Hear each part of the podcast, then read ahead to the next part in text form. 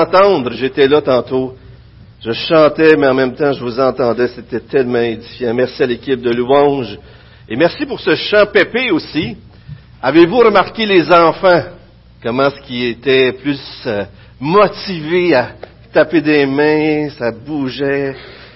Parce qu'on a un Dieu vivant, il mérite, mérite d'être célébré. Amen.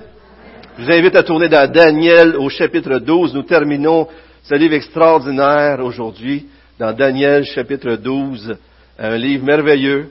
Et nous sommes au dernier chapitre. Je vous rappelle, si vous ne l'avez pas déjà entendu ou sinon je vous le dis, que les six premiers chapitres sont des chapitres chronologiques, tandis que les six derniers chapitres de Daniel, ce sont des visions que Daniel a eues à l'intérieur des dernières années, alors qu'il avait 80-90 ans, avec Belshazzar, Darius, Cyrus. Alors, c'est alors qu'il a fait face à ces réalités ou la fosse au lion, euh, etc., ces choses-là, qu'il il a eu ces visions dans ces temps-là, et on comprend qu'avec de telles visions, Daniel pouvait être renforcé dans sa foi et faire face à tout cela. Ce qui est intéressant, c'est qu'au verset 8 euh, du chapitre 12, c'est écrit, Daniel écrit, j'ai entendu, mais je n'ai pas compris ce qu'on me dit. Et lorsque vous écoutez euh, des, visions du futur, l'apocalyptique, etc., peut-être des dernières semaines, ceux qui ont été là, ils ont dit, j'entends ce que vous me dites, mais je comprends pas tout. Ça se peut-tu que des fois, lorsqu'on lorsqu'on entend des choses sur le futur, on entend des choses, on lit des choses, mais on comprend pas toutes. Mais réconfortez-vous. Daniel est celui qui nous les donne, et lui-même dit, je les ai mais j'ai pas tout compris. C'est bon, ça, hein? Ça veut dire qu'on n'est pas, on n'est pas des, gens pas intelligents, mais les choses du futur ont cette, réalité où on, voit des choses, mais d'une façon embrouillée. Et je pense qu'aussi ça nous amène à considérer plus qu'est-ce qu'on a, a à faire dans le présent à cause de ces révélations futures que d'avoir la tête dans les nuages et juste penser au futur. On est d'accord? Vous allez entendre ça dans les prochaines semaines parce qu'on commence, par la grâce de Dieu, le livre de l'Apocalypse. On a fait Thessaloniciens, un livre qui parle énormément de la fin des temps. On fait Daniel durant l'été et on s'en va vers l'Apocalypse et c'est vraiment intéressant. On serait porté en lisant Daniel à voir Daniel comme le héros de ce livre-là. Et ce qui est très dangereux de voir dans la Bible plein de héros, et c'est vrai que ces hommes, il y a des hommes et des femmes de Dieu extraordinaires, mais ils l'ont été par la grâce de Dieu. Et ça, ça nous amène à voir plus loin que le Daniel en lui-même. Parce que Daniel, une chose qui est intéressante, peut-être vous n'avez pas remarqué, mais Daniel avait un travail au séculier. Avez-vous déjà réalisé ça? C'était pas un ministère à plein temps qu'il avait. Il était, il travaillait pour l'État ou pour le roi, et puis, et c'était un homme qui, qui, qui, oui, il, a fait, il était un prophète, bien sûr, mais en même temps, on voit que c'est pas parce qu'on euh, a un travail au séculier, des fois on pourrait faire dire les gens spirituels, tout ça. Non, non. On doit être spirituel là où ce que Dieu nous a mis. Et avoir un travail au séculier ou travailler dans le monde, c'est travailler pour le Seigneur aussi. Vous, comprenez ça, hein, pas vrai? Donc, en d'autres mots, on est toujours au service du Seigneur, peu importe où ce qu'on est en tant que chrétien. Et ça, je trouve ça intéressant. Mais Daniel aussi, ce qu'on pourrait voir comme extraordinaire, c'est qu'il s'est engagé envers euh, le lieu où il était avec les Babyloniens, avec les autres peuples, les Perses, tout ça. Il s'est engagé sans être assimilé. Engagé, donc, il cherchait le bien du milieu où il était, sans se laisser assimiler, sans être comme eux. Il était différent parce que c'est un croyant qui craignait le seul Dieu vivant, mais en même temps, il n'était pas indifférent, il était engagé dans la communauté. Et on a un passage dans Jérémie qu'on vous montre à l'écran, que vous connaissez plusieurs. Mais lorsque Dieu a parlé à travers Jérémie aux gens qui s'en allaient à Babylone, il leur a dit, recherchez la prospérité de la ville où je vous ai déportés et priez l'Éternel en sa faveur, car de, sa prospérité dépend la vôtre. On devrait chercher le bien de ceux où que Dieu nous a mis. On devrait être sel et lumière là où que Dieu nous a mis sans pour autant être comme eux, être assimilés. Dieu nous a pas sortis du monde, mais Jésus a demandé dans Jean 17, protège-les du monde, mais on est dans le monde, mais différent du monde, en les aimant, en en prenant soin, en cherchant leur bien. Et c'est très important qu'on comprenne ça. Des fois, on a à cœur, on veut se séparer du monde, mais Dieu veut qu'on soit engagé et Daniel est un bon modèle pour ça. Le vrai héros, comme on le dit, Daniel nous pointe vers le plus grand Daniel. Daniel a fait face à la fosse au lion. Daniel, dans cet épisode-là, a été faussement accusé, mais on a un autre plus grand Daniel qui a été faussement accusé, pas vrai? Dans l'épisode avec les lions, Daniel a été euh, jeté dans la fosse aux lions, mais on en connaît un qui a été jeté dans la plus grande des fosses aux lions qui existent, Jésus-Christ, pas vrai? On a roulé une pierre devant la fosse aux lions, puis ils ont mis leur seau dessus. Est-ce qu'on connaît quelqu'un de plus grand qui a eu une pierre de rouler devant le tombeau, puis qui a mis des seaux dessus? Est-ce qu'on connaît aussi quelqu'un qui, comme Daniel, a ressorti de la fosse aux lions intact, vivant? Jésus a ressorti lui aussi le troisième jour, ressuscité. Lui, il a fait face au lion et il, est mort entre les mains pour que nous, on puisse vivre pour l'éternité. Amen. Il y a un plus grand lion et Daniel nous pointe, euh, un plus grand Daniel, excusez, et Daniel nous pointe vers ce plus grand euh, Daniel, Jésus-Christ, notre Sauveur. Et c'est lorsque je mets ma confiance dans ce plus grand Daniel que grâce à lui, je peux faire face à mes fausses au lion. Jésus est le vrai Daniel qui a fait face à la fausse au lion de la colère et du jugement pour moi. Et c'est grâce à cette délivrance que je peux faire face à toutes les fausses dans ma vie, les fausses au lion, sans craindre aucun mal. Non pas que physiquement aucun mal va m'arriver, mais qu'au bout de la ligne, je suis sécure en Jésus-Christ. Amen. Pour bien comprendre ce qui se passe au chapitre 12, il faut comprendre que le chapitre 12 et les quatre premiers versets sont liés, euh, ben, c'est tout lié, mais les quatre premiers versets plus spécifiquement au chapitre 11. D'ailleurs, si vous lisez le premier verset du chapitre 7, 8, 9, 10, 11, vous voyez, c'est écrit du temps de Belshazzar, du temps de Darius, du temps de Cyrus.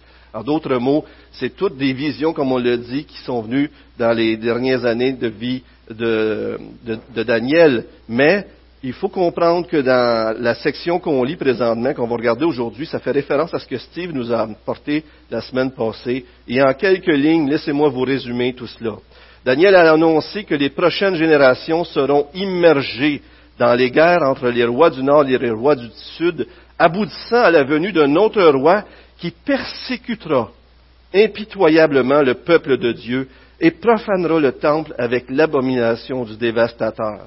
Alors ce méchant roi que nous croyons être Antiochus ou Antiochos Épiphane devient les lunettes à travers lesquelles nous sommes autorisés à entrevoir l'esprit de l'Antéchrist arrivant à la fin des temps. En d'autres mots, lorsqu'on lit dans le chapitre 12, verset, verset 1, à cette époque-là, ça pointe vers ce récit de guerre qui pointe vers Épiphane, mais on va voir dans les premiers versets du chapitre 12 que ça pointe vers la fin des temps.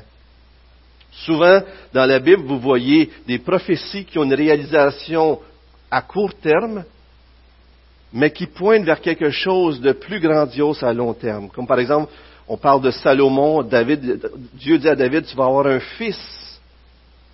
Puis à un moment donné, dans la révélation, euh, qui, va amener la paix, qui va, et puis dans cette révélation, il va régner, il va régner comme, comme éternellement. ça ne peut pas concerner juste Salomon. Ça pointe vers Salomon, mais ça pointe vers un descendant de David qui va régner éternellement vers Jésus-Christ. Et souvent, on voit ça dans les Écritures. Donc, le contexte présent, c'est que euh, vers la fin de la vie de Daniel, il y a même, si je ne me trompe pas, à cette époque-là, un groupe qui est parti pour rebâtir Jérusalem. Peut-être même Daniel a entendu dire que ça allait pas bien. Alors, déjà, ça fait 70 ans, vous vous souvenez, Daniel a prié parce que ça faisait 70 ans que Dieu rétablisse euh, le royaume d'Israël et tout cela. Alors, il y a comme une réalité que Daniel voit la vision du futur, mais elle est négative. Le peuple de Dieu va souffrir. Non seulement il souffre présentement, mais il va souffrir. C'est intéressant parce que d'un point de vue, nous aussi on peut comprendre ça. Comme Daniel, on est dans une société qui se sécularise de plus en plus, post-chrétienne qu'on pourrait dire, et puis on peut entrevoir l'avenir comme pas toujours super positif. Est-ce que ça se peut? Est-ce que ça se peut qu'ailleurs dans le monde, beaucoup de chrétiens souffrent déjà? Comme Steve disait, dans les derniers 100, 200 ans, probablement, il y a eu plus de martyrs chrétiens que dans toute l'ère du christianisme. Et si c'est une réalité qui est là, nous sommes en Amérique du Nord, on est un peu dans une bulle où on est protégé. protégé, de, on a encore la liberté de parler de notre Dieu, mais aujourd'hui, ça devient de plus en plus mal vu de parler de notre foi, pas vrai? Et ça se peut que ça aille en empirant. On va lire les, premiers versets de Daniel, mais laissez-moi vous donner quelques lignes de, de aujourd'hui, les trois, quelques points qu'on va regarder ensemble. On va voir que la révélation du futur produit des choses extraordinaires dans notre vie. Bien sûr, je parle de la force spirituelle, le courage spirituel, une persévérance dans la foi, la force dans l'espérance qu'on va voir, le courage face à la souffrance et la persévérance par suite de la délivrance. Et je vais essayer d'expliquer ça un peu plus loin. Mais prions juste avant de continuer. Seigneur, merci pour ta parole.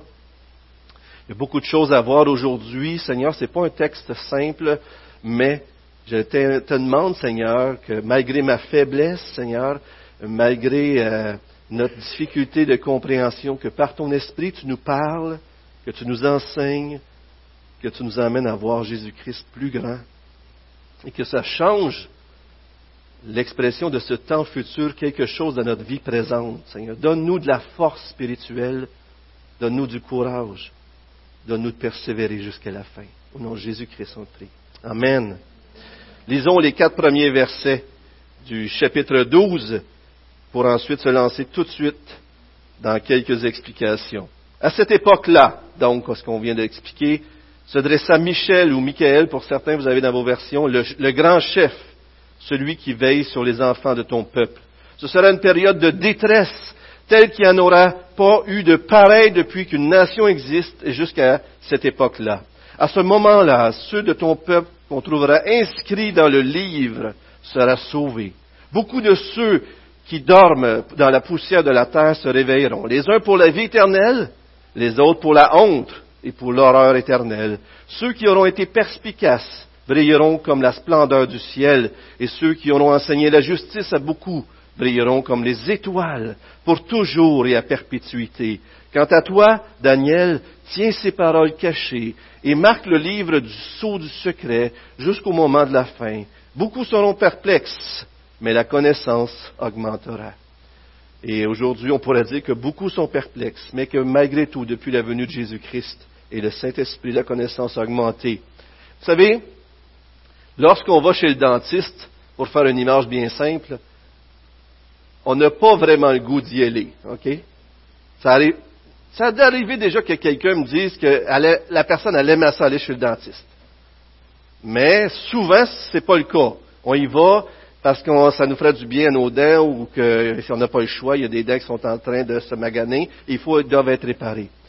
Mais ce que je veux dire, c'est que ce qui nous pousse à, qui nous donne le courage et la force de passer à travers cette épreuve, c'est de savoir qu'après, on va être libéré, pas vrai? C'est comme à travers toutes les choses, les opérations, peu importe, on sait que ça va être dur, on sait qu'on va souffrir, mais le but, c'est qu'au final, à la fin, on va être libéré. Amen?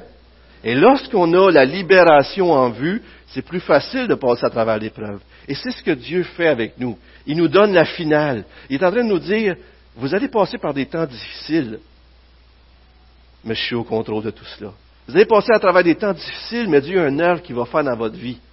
Vous allez passer à travers des temps difficiles, mais en bout de ligne, vous allez rayonner comme le ciel. C'est-tu beau ça? C'est-tu pas extraordinaire de lire ça? Vous allez ressusciter pour la vie éternelle, pour la bénédiction, et vous allez briller. La première chose qui nous parle, c'est de Michael, ou Michel selon les versions. Et c'est l'archange ou l'ange. Et c'est très intéressant de voir que dans les contextes dans la Bible de la fin des temps, du retour de Jésus-Christ, souvent les anges sont impliqués. Je trouve ça intéressant de le souligner. Mais ici, cet ange-là a été envoyé pour combattre pour le peuple de Dieu. Et cette même Michel-là revient dans Apocalypse 12, verset 7, où il combat avec les anges Satan, euh, le dragon et ses, et ses, serviteurs, et il les vainc. Il vainc vous comprenez ce que je veux dire? Il y a la victoire sur eux. Dans Hébreu 1, 14, ça dit que les anges ne sont-ils pas des messagers qui sont envoyés de la part de Dieu au service des saints? Imaginez-vous que dans les Écritures, Dieu va envoyer ses anges pour rassembler son peuple. Dans les Écritures, Dieu va envoyer ses anges pour, séparer l'ivraie du blé. Dieu va envoyer, ça revient dans les, dans les évangiles, les anges sont là. Et quand Jésus-Christ va revenir avec ses anges, son armée, c'est comme si l'armée de Dieu est prête à intervenir pour votre bien. Imaginez-vous que Dieu est là, les yeux fixés sur vous, et qu'un jour il va intervenir, il intervient déjà mais à la fin des temps, ça va être la victoire. Et Dieu va se servir des anges. Et là, on parle d'un livre, inscrit dans le livre. Et l'idée ici dans l'Ancien Testament, c'est que le contenu du livre de vie fait référence à tous ceux qui, à travers les âges, sont véritablement, font véritablement partie de la famille de Dieu. Et je pourrais vous donner des références comme Exode 32, Philippiens 4, 2 et 3, Apocalypse 20, 11 et 15. Dans Apocalypse 20, 11 et 15, c'est écrit euh, que ce livre, à l'époque du jugement du grand trône blanc, et quiconque ne fut pas trouvé inscrit dans le livre de la vie fut jeté dans les temps de feu. En d'autres mots, si vous êtes un enfant de Dieu, vous êtes inscrit dans le livre de la vie. Et euh, dans Philippiens, Paul dit que, Philippiens 4, qu'il parle de Évodie et Saint-Tiche avec Clément. Clément. Où est-ce qu'il est Clément? Il était là tantôt. Il est en haut. Je voulais dire à Clément, ton nom est écrit dans le livre de vie. C'est pas extraordinaire, Catherine, c'est dire ça à Clément. Clément. Euh, Nathalie, ton nom est écrit dans le livre de vie. Amen. Jean-Marc, ton nom est écrit dans le livre de vie. C'est pas extraordinaire, ça. Est-ce que votre nom est inscrit dans le livre de vie? Regardez l'Apocalypse 21, ce que ça dit. Et euh, c'est à propos du, euh, lorsque du ciel, l'épouse, la ville, Jérusalem céleste descend, il n'y entrera rien de souillé, ni personne qui se livre à l'abomination et au mensonge, mais ceux-là qui sont inscrits dans le livre de vie de l'agneau. Ce qui fait que vous êtes inscrit dans le livre de vie dépend de ce que vous croyez à propos de l'agneau. Le livre de vie est lié à l'agneau. Et si vous avez mis votre foi dans l'agneau, vraiment, vous vous êtes repenti et vous comptez sur lui pour être sauvé, vous êtes inscrit dans ce livre de vie. Et tout de suite après, on a la, résurrection corporelle, la résurrection corporelle la plus clairement définie de tout l'Ancien Testament, des justes et des injustes. Regardez le texte. Ça dit que aussi bien les, les justes que les injustes vont ressusciter, un pour la vie, un pour la mort éternelle. Et c'est pas nouveau dans le, Nouveau Testament, ça revient aussi. On va vous montrer quelques versets euh, dans Matthieu 25. Jésus parle du jour où le Fils de l'homme lui-même viendra dans sa gloire avec tous les anges. Il s'assiera sur un trône de gloire. Toutes les nations seront assemblées devant lui. Il séparera les uns d'avec les autres, comme le berger sépare les brebis d'avec les boucs. Et au verset 46, on lit, et ceux-ci iront au châtiment éternel, mais les justes à la vie éternelle. Un autre passage dit, dans Jean 5, Jésus a fait encore référence, ne vous étonnez pas car l'heure vient où tous ceux qui sont dans les tombeaux, tous ceux qui sont dans les tombeaux entendront sa voix, ceux qui auront fait le bien en sortiront pour la résurrection et la vie, et ceux qui auront pratiqué le mal pour la résurrection et le jugement. En d'autres mots, il y a cette réalité-là qu'un jour, nous allons tous comparaître devant le tribunal de Dieu pour faire face à la réalité de si on a cru ou pas, et on va être euh, on va avoir cette réalité du jugement à venir. Et nous, ce qui nous sauve, ce qui nous, prépare, c'est le sang de Jésus-Christ. J'aime tellement ça quand je rencontre des gens pour devenir membres et, lorsque euh, euh, ou pour être baptisés, puis je leur demande la question quand vous allez arriver au ciel, Dieu vous demande, Dieu le Père, pourquoi je te laisserai rentrer au ciel? Pourquoi je te laisserai rentrer dans un lieu où aucun péché ne peut rentrer? Un lieu parfait, un lieu saint. Pourquoi? Quelle, quelle réponse donneriez-vous?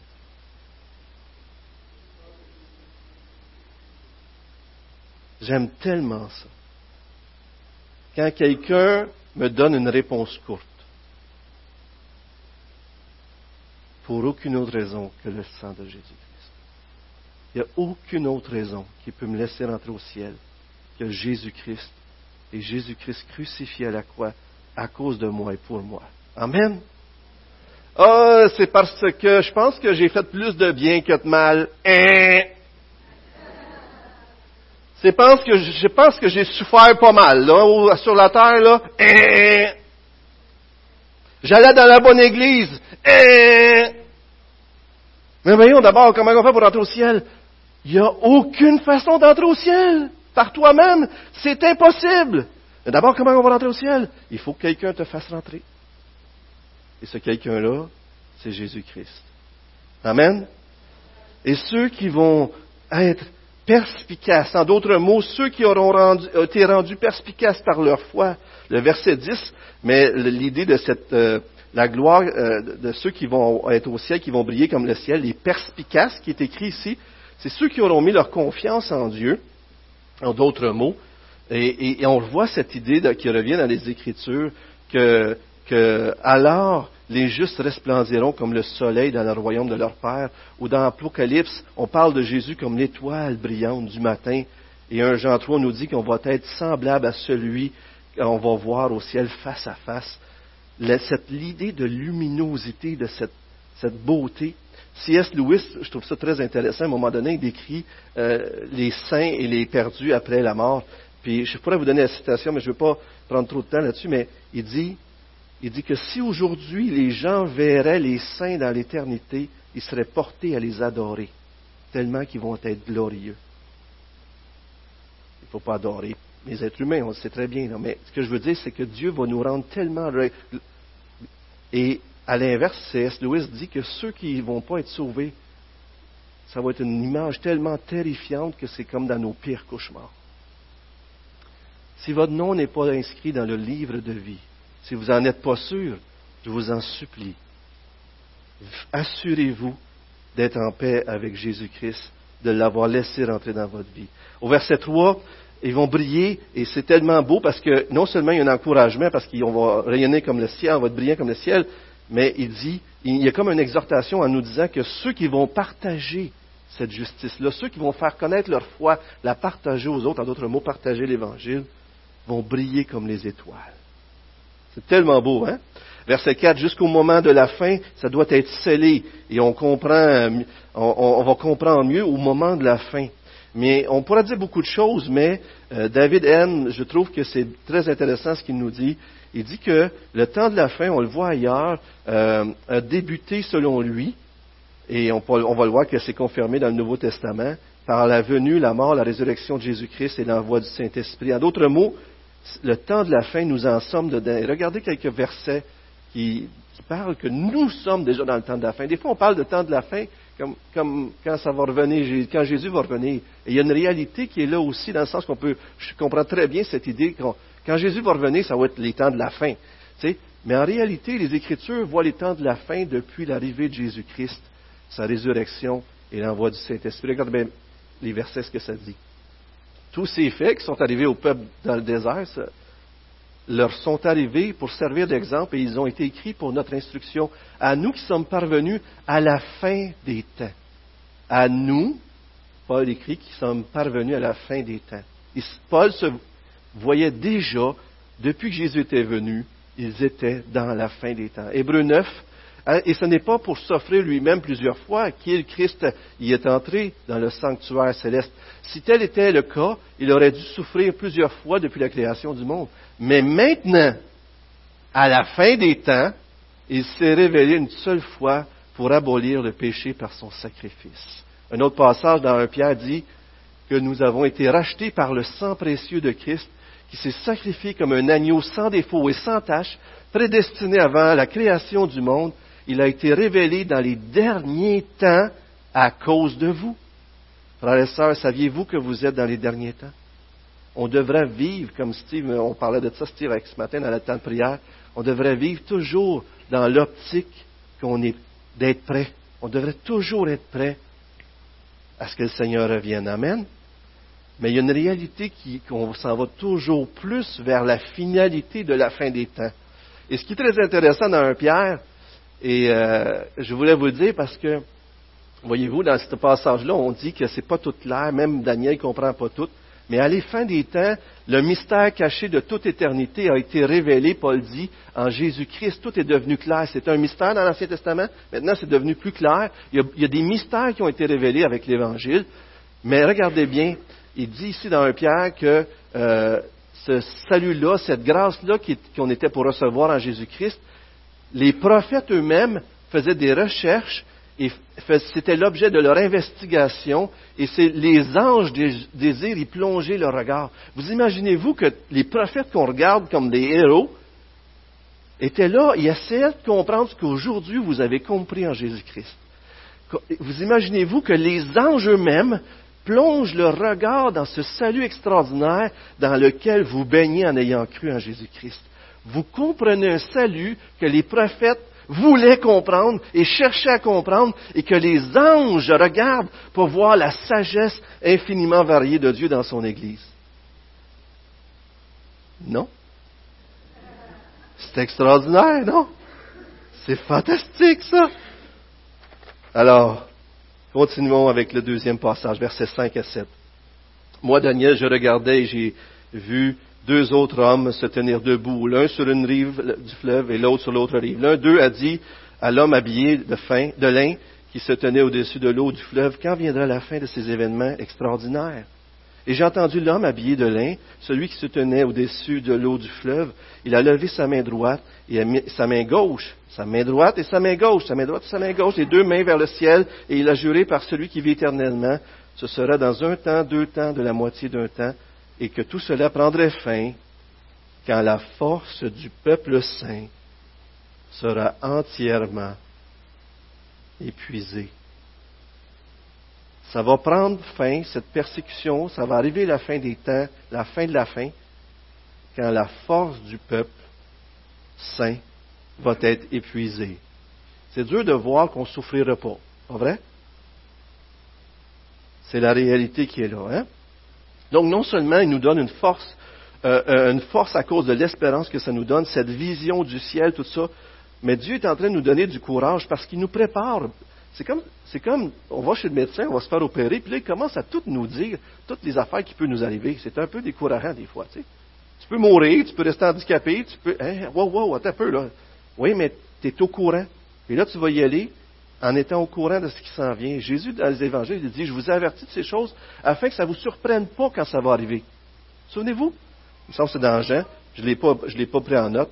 Mais il y a cette idée que Dieu veut qu'on ait du courage face à la souffrance. Et on le voit ici. Et il, lève la main gauche et la main droite. Et dans les Écritures, on voit que un serment vient souvent avec une seule main. Mais ici, c'est comme si Dieu veut être certain qu'on voit que c'est garanti ce qui va arriver que le peuple de Dieu va être délivré.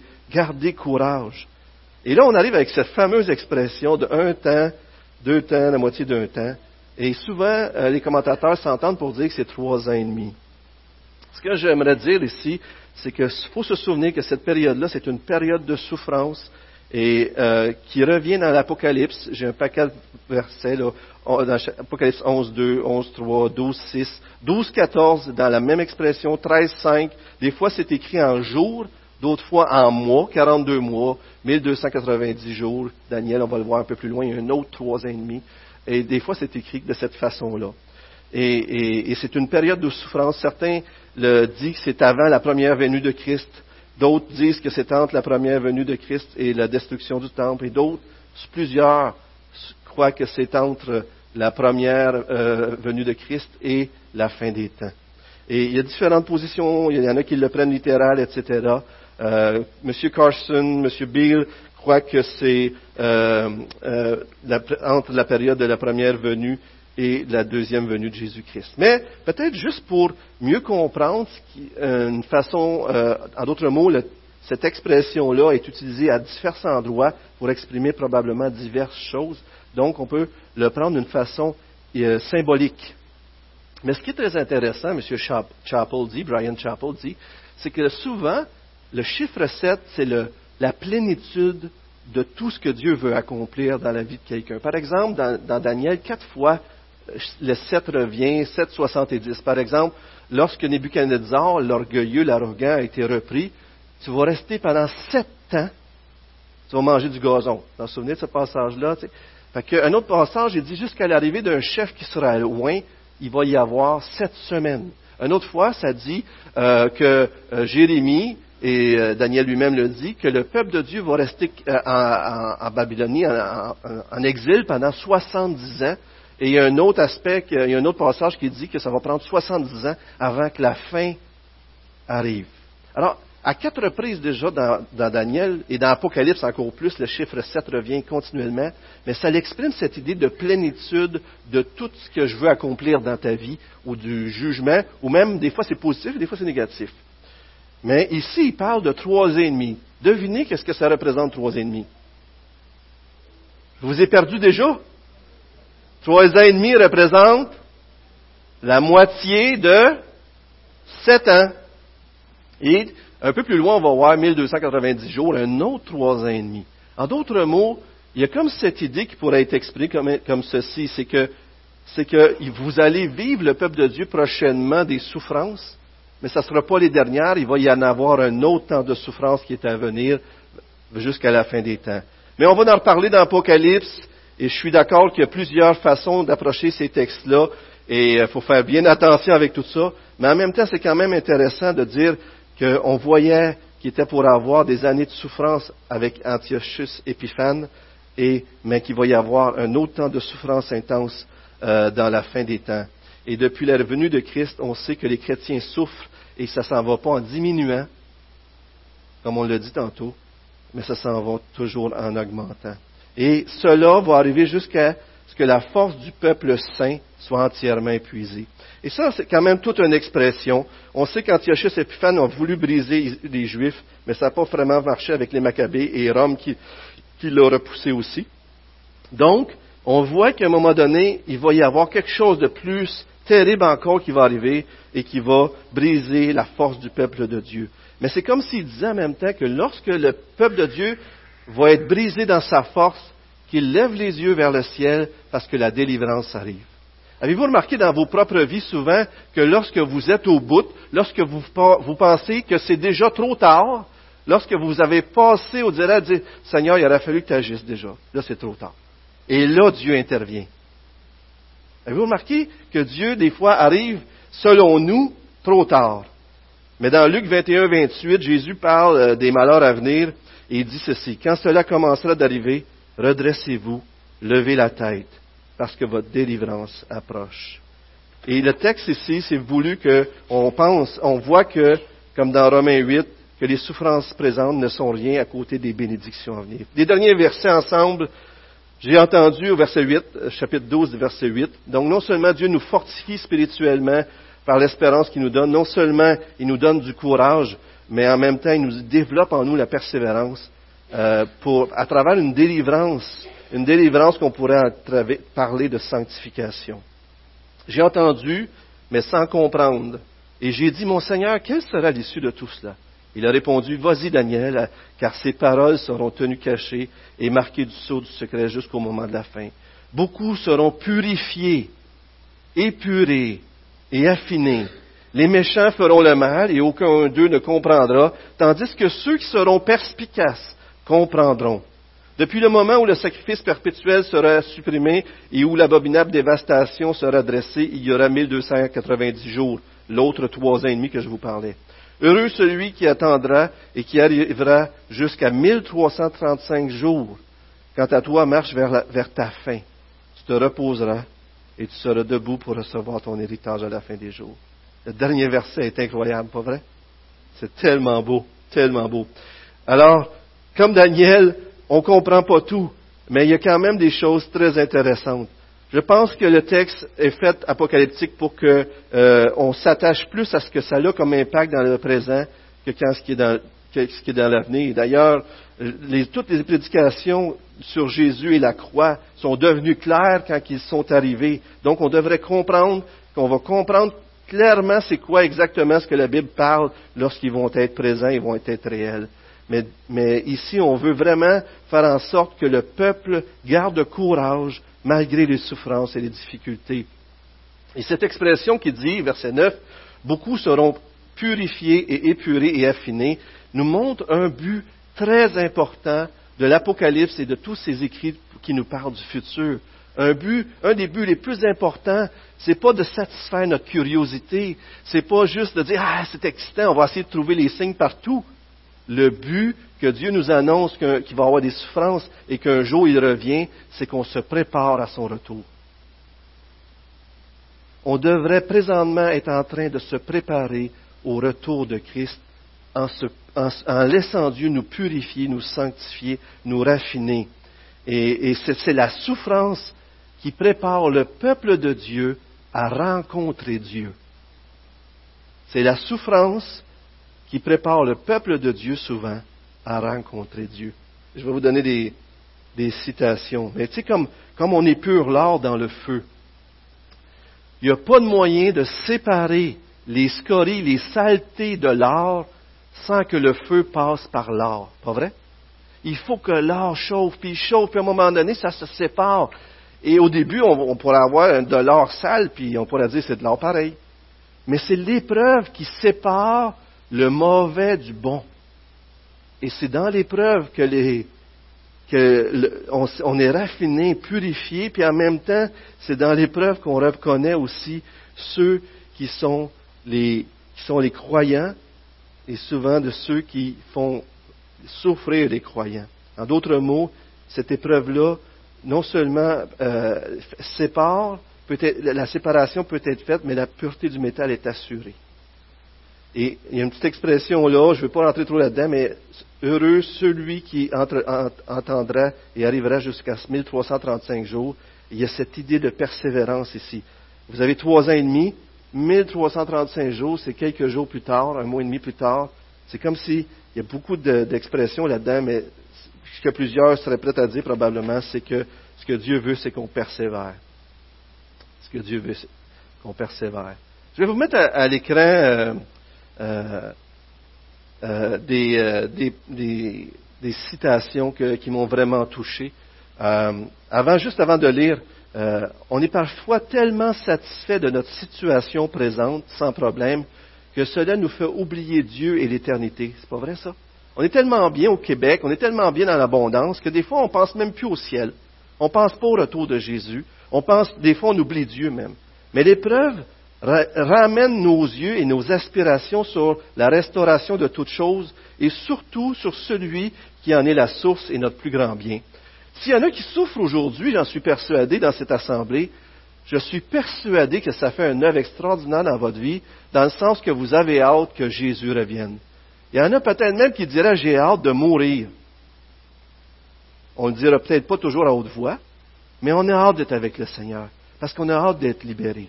La souffrance fait souvent une œuvre dans nos vies extraordinaires qui tourne nos yeux vers Dieu et purifie nos cœurs. Regardez, regardez quelques citations. Steve a amené euh, une réflexion sur un Pierre. Il y a quelque chose qui m'a vraiment touché dans la vidéo et je l'ai réécouté, je l'ai mis en note. La souffrance et la persécution sont en fait un cadeau déguisé car elles consument les faux espoirs et les distractions à la manière d'un feu purificateur pour nous rappeler notre véritable patrie et espérance. En plus, les épreuves renforcent notre foi et la rendent plus authentique. Si vous vivez des épreuves aujourd'hui, si ce n'est pas facile, n'est-ce pas vrai que vous êtes plus proche de Dieu souvent que vous ne l'avez jamais été? C'est pas vrai que c'est comme ça? Puis là, vous commencez à laisser aller les choses superficielles pour vous attacher aux choses véritables. Et Dieu vous purifie, vous sanctifie et vous prépare à le rencontrer comme ça. Nos souffrances sont aussi une façon que Dieu utilise pour témoigner de Jésus-Christ. Regardez un autre, deux autres textes que j'ai lus par rapport à l'Apocalypse. Le dragon incite la haine et les persécutions contre le peuple du Messie, mais ces derniers finiront par conquérir le dragon. Comment est-ce qu'on va conquérir ici dans le monde, notre monde? Arrêtons ici, gardez-moi ici un peu, OK? En revendiquant nos droits, en se vengeant nous-mêmes, en en voulant aux gens. Comment est-ce qu'on va avoir la victoire sur notre ennemi s'ils nous persécutent, s'ils nous font du mal? Oh, on va prendre ça en main puis on va tenir le fort, on va tenir fort. Comment est-ce que Dieu a vaincu l'ennemi? Comment est-ce qu'il nous appelle à vaincre notre ennemi? Le dragon incite la haine et les persécutions contre le peuple du Messie, mais ces derniers finiront par conquérir le dragon en résistant à son influence, en tombant pas dans le péché, en tombant pas dans l'amertume, en pardonnant et pas se vengeant. On va résister à l'influence du, du malin, même s'ils doivent y laisser la vie.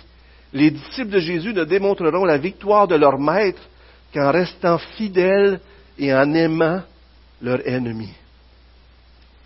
Je ne sais pas ce que ça vous fait comme effet, mais c'est tout un effet. On va avoir la victoire sur l'ennemi en donnant notre vie comme Christ a donné sa vie, en souffrant comme Christ a souffert. Nous devons suivre l'agneau en témoignant de la justice et de la miséricorde de Dieu auprès des nations soumises aux princes de ce monde, même si cela doit nous coûter la vie, car c'est de cette façon que nous finirons par conquérir notre ennemi, en donnant notre vie exactement comme l'agneau, ce qui toucherait les nations au point de se repentir. Dieu nous parle que ça va être dur. Dieu nous parle qu'au-delà de ça, il va faire justice, on va briller, on a un avenir glorieux, mais il nous donne de persévérer en nous purifiant de toutes les futilités de la vie et en nous emmenant à comprendre que le chemin de la victoire, c'est pas le chemin de mon ego, c'est pas la façon de ce monde ici, c'est la façon que Jésus a eu la victoire sur la croix pour toi et pour moi. C'est en reprendant pas, c'est en conquérant le mal par le bien, comme Romains 12, 21 le dit. On va devoir aimer les gens qui nous détestent, les gens qui nous rejettent, et même ceux qui nous font du mal, les aimer jusqu'à mourir pour eux, pour que Christ soit glorifié et qu'il ait la victoire. Ça vous donne pas le frisson, vous autres, ça?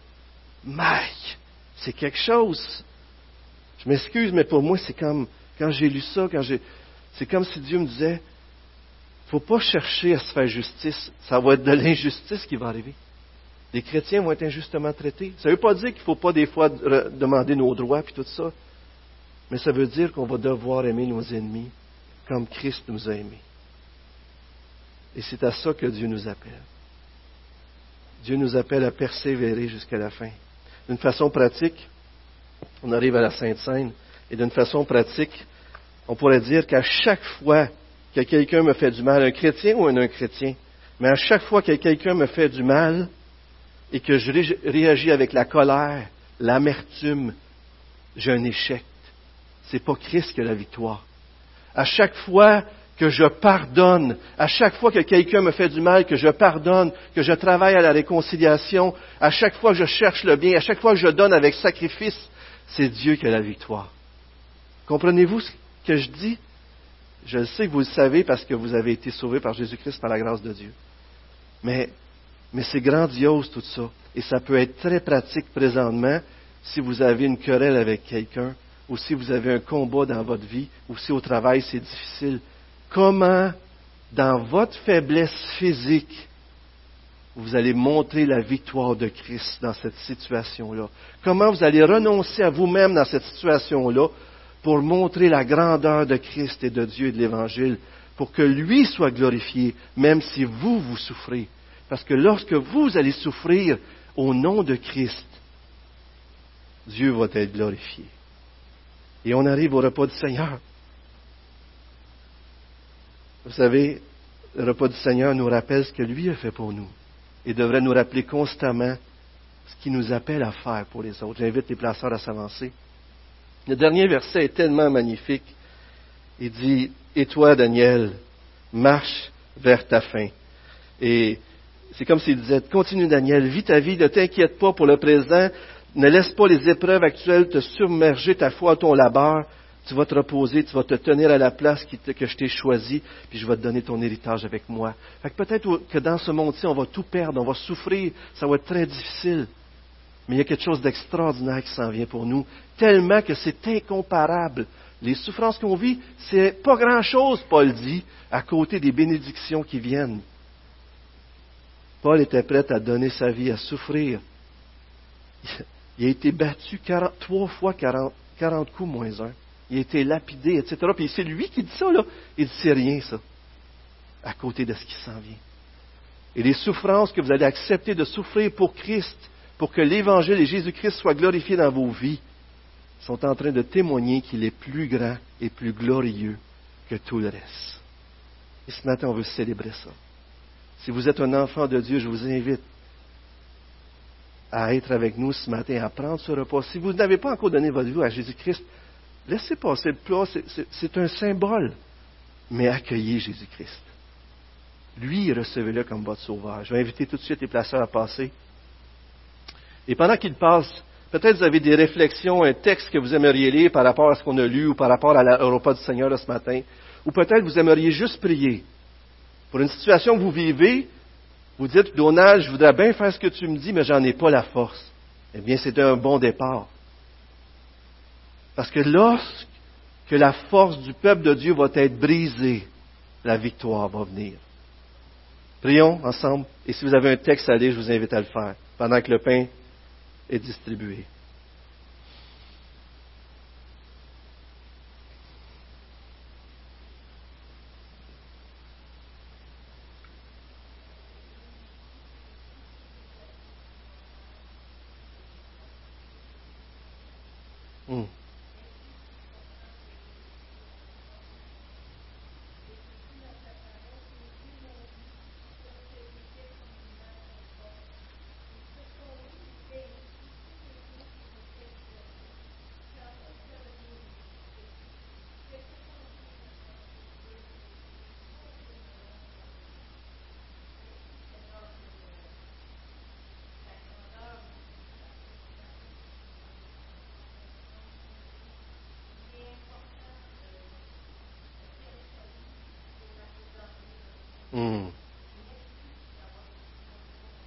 Oui, Seigneur.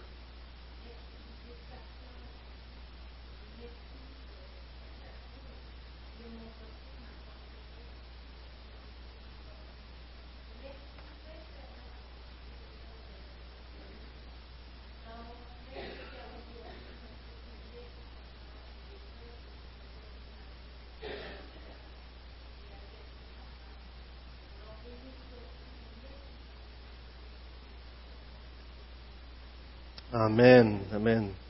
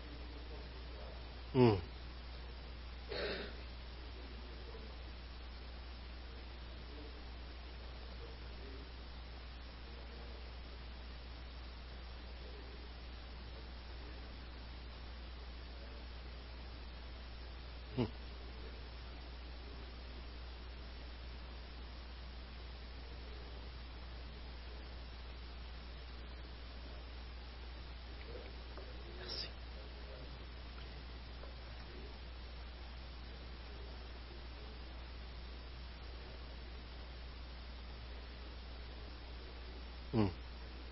Oui, Seigneur.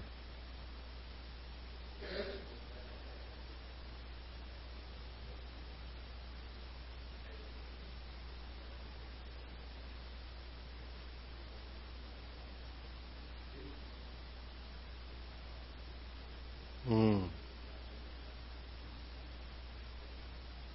Oui, Seigneur.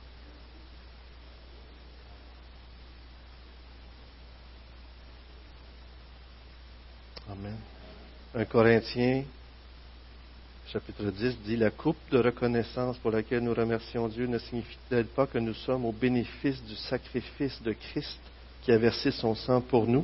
Et le pain que nous rompons ne signifie-t-il pas que nous sommes au bénéfice du corps de Christ offert pour nous À travers euh, ce qu'on fait ce matin, le pain et le fruit de la vigne, on se rappelle qu'on est au bénéfice de l'œuvre de Jésus-Christ, qu'on a cru en lui et qu'on croit que c'est seulement par Jésus-Christ que nous avons la vie éternelle et que nous sommes pardonnés, justifiés. Est-ce que mon frère, tu veux prier, s'il te plaît?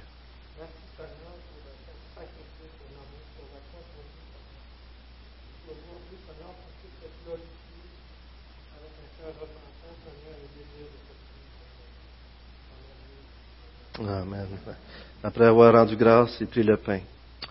Prenons-le en souvenir de ce qu'il a fait pour nous. pendant que la coupe est distribuée, je vous invite encore une fois, si vous avez un partage, une lecture, à nous le faire. Une courte prière, un court partage, fort s'il vous plaît.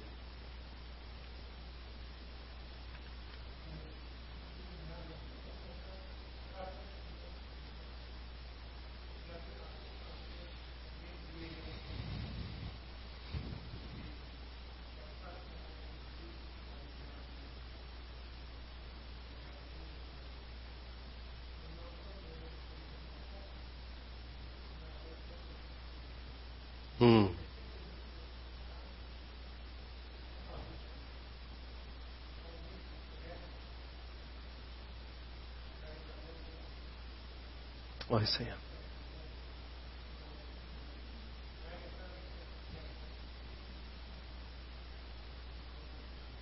Hmm. Amen.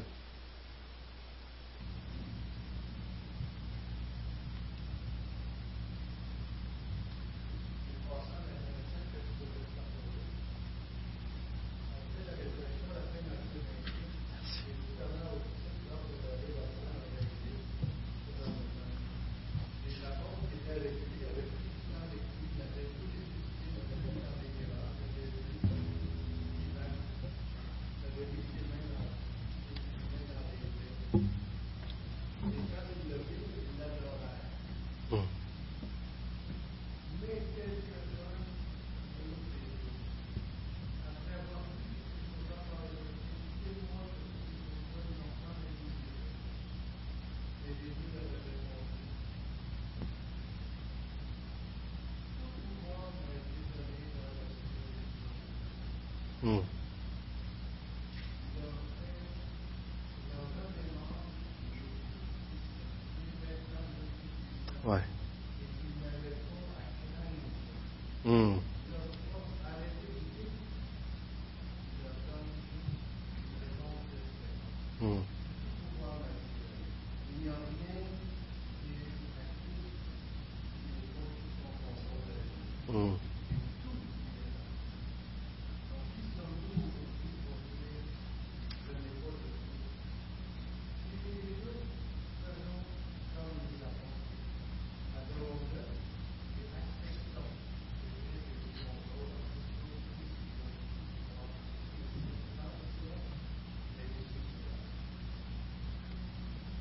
Amen.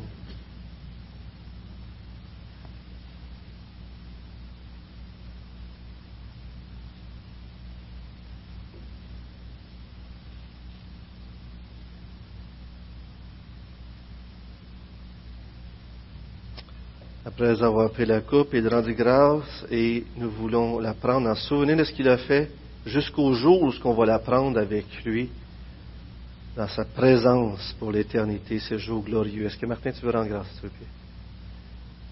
Éternel, premièrement, je te remercie pour euh, cette, euh,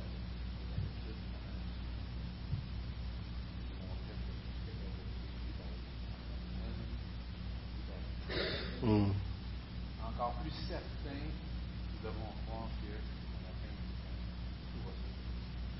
Donc, Seigneur, merci pour l'œuvre à la fois de sainte vertu pour nous. Ouais, Seigneur. Fais en sorte que tu nous ouvres les portes du ciel. Hmm. Seigneur, comme on a le dit, c'est un seul moyen.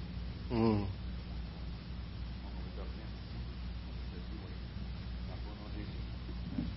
Amen. En souvenir de ce qu'il a fait pour moi, pour vous, et qu'il revient, on va le prendre un jour dans sa présence. Prenons la coupe. Amen.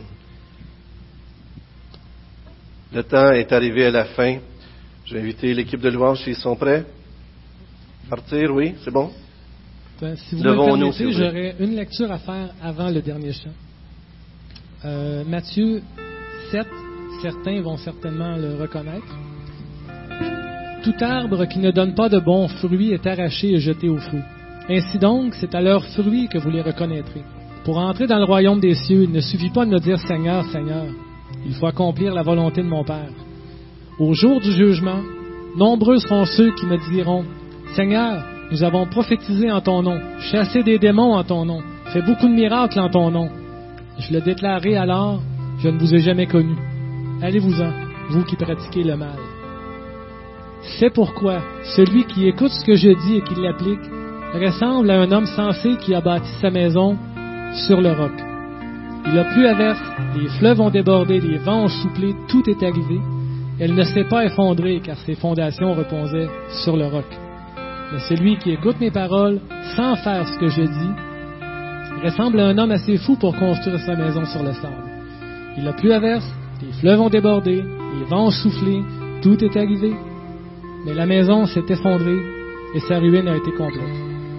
Donc, est-ce que votre maison, est-ce que votre fondation de foi est vraiment ancrée sur le roc de Jésus-Christ? Nous allons chanter, vous l'avez deviné, comme dernier chant, nous tiendrons établis sur le roc.